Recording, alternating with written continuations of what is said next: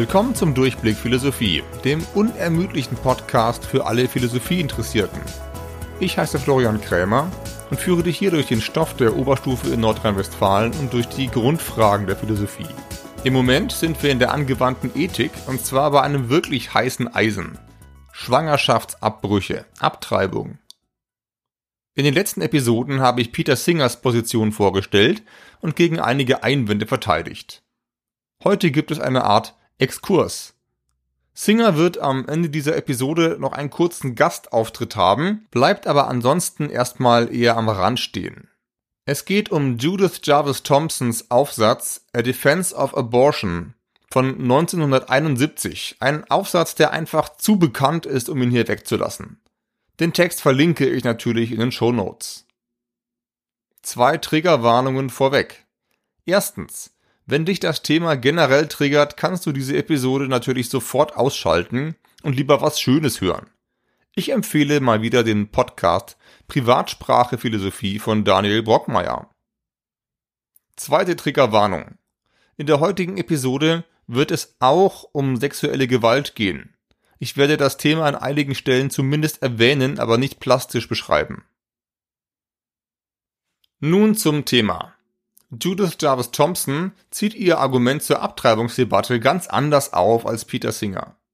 Singer ist ja noch von einer bestimmten Grundlage der Moral ausgegangen, vom Präferenzutilitarismus. Den Utilitarismus erkläre ich generell in den Episoden 36 bis 39 und Singers Ansatz erkläre ich in Episode 50. Wenn du diese Art Ethik zu betreiben akzeptierst, dann musst du letztendlich auch Singers Folgerungen daraus akzeptieren. Und diese Folgerungen sind unter anderem, dass ein Embryo oder ein Fötus sehr viel weniger Rechte hat als erwachsene Menschen. Falls er überhaupt Rechte hat. Präferenzen sind Interessen und sie begründen bei Singer Rechte. Wer keine Interessen hat, davon hat ein Fötus sehr wenige und ein Embryo gar keine. Wer keine Interessen hat, hat auch kaum Rechte. Innerhalb von Singers System ist diese Folgerung zwingend. Aber du bist ja nicht gezwungen, Singers System zu akzeptieren. Im Gegenteil. In Episode 38 habe ich gezeigt, dass der Utilitarismus mit einigen wichtigen Einwänden konfrontiert ist. Insbesondere ist da irgendwie kein Platz für die Vorstellung universeller Menschenrechte. Singer ist zwar optimistisch, dass diese Einwände ihn nicht wirklich widerlegen können, aber das kannst du natürlich auch anders sehen und seine Ethik erstmal beiseite legen. Nur, wie geht es dann weiter mit unserer ethischen Frage? Möglichkeit 1. Wir führen eine Grundsatzdiskussion und suchen die nächste Letztbegründung von Moral. Zum Beispiel bei Aristoteles oder bei Kant und so weiter. Siehe dazu meine Zusammenfassung zur allgemeinen Ethik in Episode 49. Das kann man natürlich machen, aber die Frage ist, ob wir uns bei der nächsten Letztbegründung dann endlich alle einig werden. Spoiler, nein, werden wir wahrscheinlich nicht. Thompson wählt dagegen Möglichkeit 2. Wir legen uns nicht auf eine bestimmte Letztbegründung von Ethik fest. Wir schauen uns nur einzelne Argumente zu einzelnen Themen an und stellen uns die Frage, ob wir die Denkrichtung dieser Argumente wirklich vertreten können. Und zwar, indem wir sie auf andere Beispiele übertragen und uns dann fragen, ob wir so wirklich argumentieren wollen. Relativ weit am Anfang von Thompsons Text steht ein ziemlich bizarres Gedankenexperiment, das ich jetzt in freier Übersetzung wiedergebe. Zitat. Sie wachen morgens auf und finden, dass sie im Bett an einen bewusstlosen Geiger angeschlossen sind. Einen berühmten bewusstlosen Geiger. Er leidet unter einer tödlichen Nierenkrankheit und die Gesellschaft der Musikliebhaber hat alle verfügbaren Patientenakten überprüft und herausgefunden, dass sie alleine die richtige Blutgruppe haben, um zu helfen. Also haben sie sie entführt und gestern Abend wurde der Blutkreislauf des Geigers an ihren angeschlossen. So dass ihre Nieren die Gifte aus seinem Blut herausfiltern können. Der Krankenhausdirektor erklärt ihnen jetzt, Sehen Sie, es tut uns leid, dass die Gesellschaft der Musikliebhaber Ihnen das hier angetan hat. Wir hätten das nie erlaubt, wenn wir das gewusst hätten. Aber trotzdem haben Sie es getan. Und der Geiger ist nun an Sie angeschlossen. Ihn abkoppeln würde heißen, ihn zu töten. Aber macht nichts. Es ist ja nur für neun Monate. Bis dahin werden wir ihn von seiner Krankheit geheilt haben, dann kann er sicher getrennt werden. Zitat Ende. Ich vermute einmal, das hier war wirklich die skurrilste Geschichte, die du diese Woche gehört hast. Worauf sie hinausläuft, ahnst du vielleicht spätestens seit der Zeitangabe neun Monate sollst du an der Bluttransfusion hängen. Neun Monate, so lange dauert bekanntlich eine menschliche Schwangerschaft. Neun Monate, die du zwar ohne Schaden überstehen wirst, in denen du aber massiv eingeschränkt bist, mit der Begründung, dass das Leben von jemand anderem jetzt von dir abhängt. In Thompsons Geschichte erzählt der Krankenhausdirektor dir nämlich Folgendes. Zitat. Klar haben Sie ein Recht zu entscheiden, was mit Ihrem Körper passiert. Aber das Leben einer anderen Person wiegt schwerer als Ihr Recht zu entscheiden, was in Ihnen und in Ihrem Körper passiert. Also können Sie sich niemals von ihm abkoppeln lassen. Zitat Ende. Und? Was macht das mit dir? Thompson gibt zwar zu, dass diese moralische Forderung irgendeinen Grund hat, sie vermutet aber, dass die meisten Menschen die Forderung empörend fänden, völlig überzogen. Es wäre zwar wirklich nobel von dir, wenn du dich jetzt in dein Schicksal fügst und sagst, gut, das ist alles ein bisschen doof gelaufen, aber der arme Kerl tut mir total leid und ich habe jetzt die Verantwortung für Millionen von Musikfans, dann gebe ich mir halt die neun Monate. Ja, das könntest du sagen, und dafür kriegst du von allen ein Like auf Instagram und das Prädikat moralisch wertvoll. Aber, aber, du bist eben nicht moralisch verpflichtet, das zu tun. So viel Selbstaufgabe kann niemand, wirklich niemand von dir verlangen. Egal wie schlecht es dem Geiger geht, es ist dein Leben und nicht seins. Schauen wir uns nun die Analogie zwischen diesem Szenario und dem Schwangerschaftsabbruch genauer an. Beim Fötus haben wir uns ja gerade zwei Episoden lang darüber gestritten, ob der dieselben Rechte hat wie der Erwachsene. Der Clou ist, dass der Geiger auf jeden Fall alle Rechte hat, die jeder erwachsene Mensch hat. Er ist sogar ein geachtetes, wertvolles Mitglied der Gesellschaft. Und trotzdem kann niemand von dir verlangen, diese neun Monate für ihn zu opfern. Dann aber, Achtung, Analogie, dann aber kann man dieselbe Selbstaufgabe von einer schwangeren Frau auch nicht oder sogar erst recht nicht erwarten. Beim Embryo oder Fötus war ja eigentlich genau das die Frage, hat er überhaupt die gleichen Rechte wie ein erwachsener Mensch? Singer sagte klar, nein, Episode 51, der Lebensschützer sagt klar, ja, sie Episode 52. Thompson sagt jetzt ganz klar, dass das völlig egal ist. Denn selbst wenn der Fötus die gleichen Rechte hätte wie der erwachsene Geiger, selbst dann würden diese Rechte eben nicht so weit reichen, dass du deinen Körper für sein Leben hergeben musst. Das ist ihr philosophischer Schachzug. Wir schenken der Gegenseite ihre zentrale Annahme, über die man eigentlich lange streiten müsste, und wir zeigen, dass selbst mit dieser Annahme ihre Position nicht stimmt. Und genau das ist auch alles, was Thompsons Argument zeigt, dass die ganz harte Pro-Life-Position, also Abtreibungen niemals und unter keinen Umständen, dass diese ganz harte Position nicht stimmt. Doch, sagt sie, es gibt durchaus Umstände, unter denen selbst ein klares Recht auf Leben nicht ein Recht auf den Körper eines anderen Menschen begründet. Wir bemerken, es geht erstmal um bestimmte Umstände, nicht um alle Fälle von Abtreibung. Denn im Geiger-Beispiel sind die Umstände ja ziemlich extrem. Du bist ohne dein Zutun und gegen deinen Willen in diesem Krankenhaus. Thompson hat sozusagen den extremsten Fall im Kopf.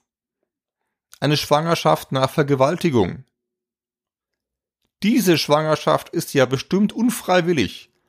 Außerdem erfährt die Frau ein Ausmaß an Gewalt und Entwürdigung, das sicher noch viel schlimmer ist als der skurrile Musikliebhaberclub aus Thompsons Beispiel. Das heißt, wenn wir es ablehnen können, den Geiger zu retten, dann kann die Frau es erst recht ablehnen, das Leben des Fötus zu retten, das ja mit Gewalt, Demütigung und Traumatisierung zusammenhängt.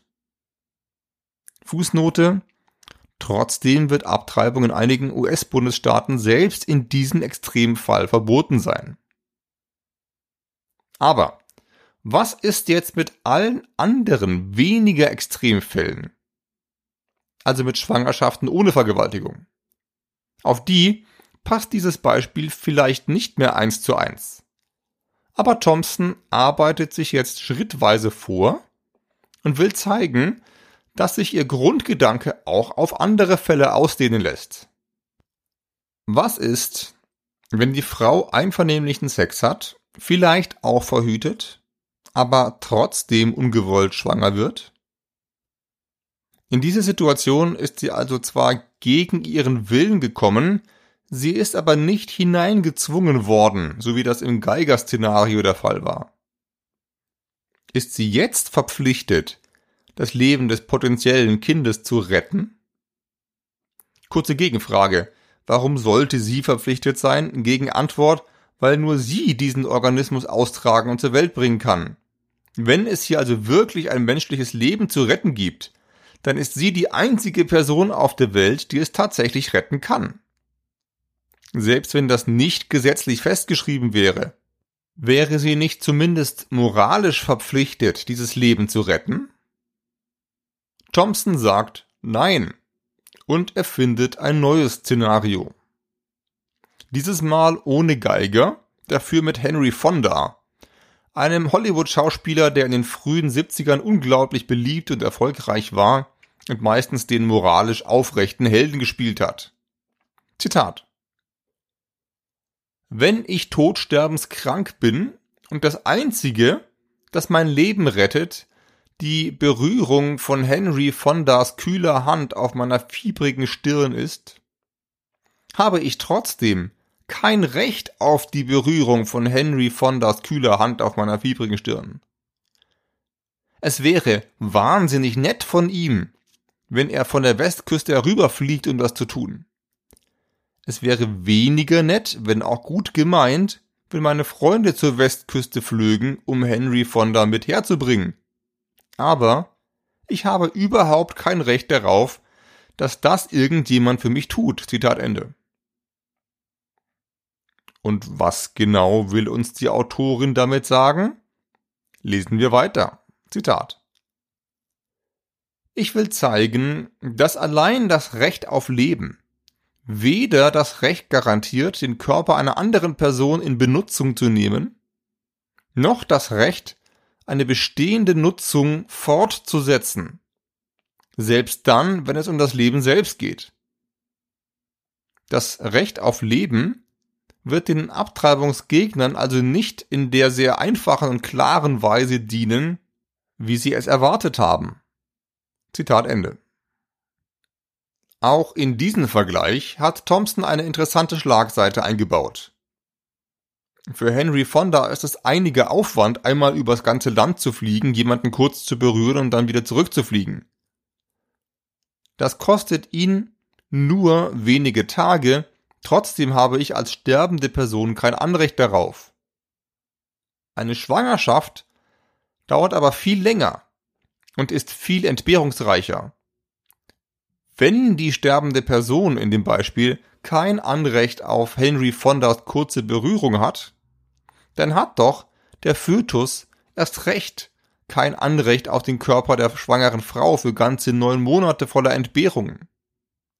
Selbst dann, wenn wir den Fötus wirklich als vollwertige Person mit allen Rechten betrachten würden. Diese Analogie gilt also ganz grob für den Fall, dass die Frau einvernehmlichen Sex hat, aber gegen ihren Willen trotzdem schwanger wird. Was ist aber, wenn sie sich nicht richtig um Verhütung gekümmert hat? Dann ist doch der Fall ein anderer als bei Henry Fonda. Henry Fonda ist ja nicht schuld daran, dass die Person im Beispiel in einer bedürftigen Situation ist. Bei erwachsenen Menschen, die nicht richtig verhüten, ist das doch irgendwie anders, oder? Die sind in der Situation mit der Schwangerschaft ja deshalb, weil sie sich irgendwie zum Sex aber gegen die Verhütung entschieden haben. Solche Entscheidungen fallen normalerweise nicht nach reiflicher Abwägung ethischer Argumente, okay, aber verantwortlich sind wir doch trotzdem für das, was wir da machen, oder?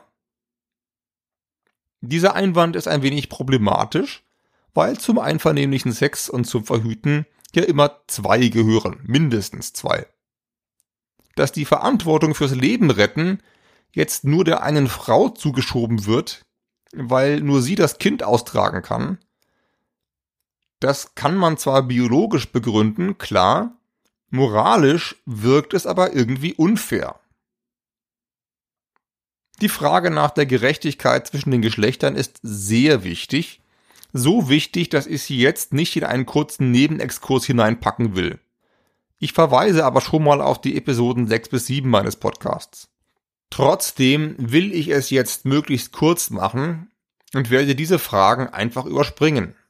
Sage aber ganz klar, dass hier noch ein ziemlich gewaltiges Genderhühnchen zu rupfen wäre. Also, selbst wenn wir die Verantwortung des Mannes jetzt einfach mal wieder ausblenden, ist die Frau durch ihre sozusagen fehlende Voraussicht verpflichtet, das Leben zu retten, das sie selbst mit herbeigeführt hat? Thompson ist nicht so überzeugt. Und dafür hat sie, du ahnst es, mal wieder einen interessanten Vergleich in petto. Wie wäre es hiermit? Ich reiße das Fenster weit auf, damit endlich frische Luft reinkommt. Ich verlasse das Zimmer und schließe die Tür. Ich vergesse stundenlang, dass das Fenster auf ist. Irgendwann ist es Nacht und da steht schließlich ein Einbrecher im Zimmer und räumt das Zimmer leer. Darf der das? Natürlich nicht. Aber ich habe ihn doch durch meine Nachlässigkeit reingelassen. Wenn meine Versicherung mein Fehlverhalten rauskriegt, wird sie versuchen, keinen Cent zu bezahlen. Grund grobe Fahrlässigkeit. Wir sind jetzt aber noch nicht im Bereich des Rechts, sondern in der Moral. Also hat der Einbrecher wirklich ein Recht darauf, in meinem Zimmer herumzuspazieren, nur weil ich blöderweise das Fenster aufgelassen habe und es ihm damit besonders leicht mache? Nein, ganz bestimmt nicht. Klar, ich war besonders schusselig und hätte die Situation, in der ich bin, verhindern können. Sollte mir an die eigene Nase fassen aber deswegen kann doch der Einbrecher nicht etwa sagen, tja, Pech gehabt, jetzt bin ich da, komm damit klar. So kann man doch nicht argumentieren. Dass ich hätte verhindern können, dass Person A in Situation X ist. Das heißt auch nicht automatisch, dass A einen moralischen Anspruch drauf hat, in Situation X zu sein. Auf unsere ethische Frage zurückübertragen heißt das, selbst wenn die Frau hätte verhindern können, dass ein Fötus in ihrem Leib heranwächst, selbst dann heißt das nicht, dass der Fötus einen Anspruch darauf hat, dort zu sein. Thompsons Analogien sind natürlich alle ein bisschen eigenartig.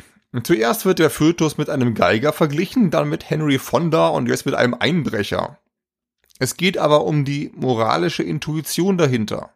Und Thompson will offensichtlich auf Folgendes hinaus. Selbstbestimmungsrechte sind etwas moralisch ziemlich Grundlegendes. Und die werden auch nicht durch jede x-beliebige Nachlässigkeit einfach so endgültig verwirkt. Ihr Text hat übrigens einen noch skurrileren Vergleich auf Lager, in dem eine Art menschliche Keime einfach durch die Luft fliegen, sich in deinem Zimmer einnisten und dort Personenpflanzen hervortreiben. Diesen Vergleich erspare ich dir aber. Ich vermute, der Punkt mit dem Einbrecher ist bereits klar genug. Zuletzt will ich ein paar Stufen rauszoomen, um zu bestimmen, wo genau wir jetzt eigentlich ethisch stehen. Wir sind ja immer noch bei der Frage, wie Schwangerschaftsabbrüche moralisch zu bewerten sind. Auf diese Frage gibt uns Thompson ausdrücklich keine generelle Antwort. Sie zeigt lediglich, dass es bestimmte Fälle gibt, in denen wir sehr starke Gründe haben zu sagen, dass das Selbstbestimmungsrecht der Frau nicht von einem möglichen Lebensrecht des Fötus oder Embryo übertrumpft wird. In diesem Text nimmt Thompson ganz bewusst nicht Stellung zur Frage, welche Lebensrechte ein Fötus oder Embryo überhaupt hat. Und sie will zeigen, dass Schwangerschaftsabbrüche sehr wohl legitim sein können, selbst dann, wenn ein Fötus dasselbe Lebensrecht hätte, hätte, wie ein Erwachsener. Welches Lebensrecht ein Fötus oder Embryo wirklich hat, dazu sagt sie also nichts. Ihr Punkt ist ja auch nicht, dass die schwangere Frau ein Recht auf den Tod des Fötus hätte, sondern lediglich, dass sie eben nicht verantwortlich für sein Weiterleben ist. Thompson gibt also keine total umfassende Antwort, aber doch eine Antwort, die ziemlich weit geht und ziemlich konkret ist. Von hier aus will ich noch ein paar Meter weiter rauszoomen in die Metaperspektive. Was können wir daraus fürs Ethikbetreiben lernen? Wir brauchen anscheinend nicht unbedingt eine ethische Letztbegründung, um ethisch zu argumentieren. Wir kommen auch dann weiter, wenn wir einzelne Argumente hinterfragen, indem wir dieselbe Logik auf andere Themenfelder übertragen. Wir müssen nicht immer endgültig zeigen, welche ethischen Thesen richtig sind. Wir kommen auch dann weiter, wenn wir begründet zeigen, welche falsch sind. Wenn wir aussortieren. Wir müssen nicht immer alle Fälle für alle Fragen bedenken, sondern wir kommen auch dann weiter, wenn wir einige klare Fälle klären und von da aus zeigen, wie es schrittweise weitergehen könnte. Das ist eine recht entlastende Art, Ethik zu betreiben. Du brauchst nicht die endgültige Antwort, Du kannst auch ein paar Etagen tiefer anfangen und dort etwas bewirken. Zuletzt aber nochmal zurück zur Problemfrage. Wer Thompsons Argument ausdrücklich widersprochen hat, war ausgerechnet Peter Singer. Denn wenn das Glück von Millionen Menschen daran hängt, dass der Geiger überlebt, und wenn deine Ankopplung an den Geiger der einzige Weg ist, dieses Glück sicherzustellen, dann ja, dann bist du aus utilitaristischer Sicht wirklich verpflichtet, dich an seinem Blutkreislauf anzuschließen. Das gibt Singer ausdrücklich zu, weil das die Gesamtsumme an Glück oder Interessen oder was auch immer die Utilitaristen gerade gerne messen und abwägen wollen, weil das diese Gesamtsumme am meisten voranbringt. Siehe Episode 36. Ich ergänze, und wenn du einfach zu egoistisch bist, das zu tun, dann wären andere Leute sogar verpflichtet, das gegen deinen Willen zu tun. Das wiederum gehört nun mal zu den seltsamen Kehrseiten des Utilitarismus. Siehe Episode 38.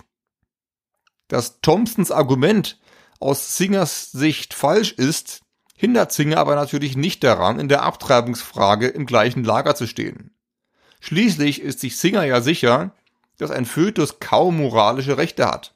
Ein Embryo erst recht nicht. Siehe Episode 52. So viel für heute.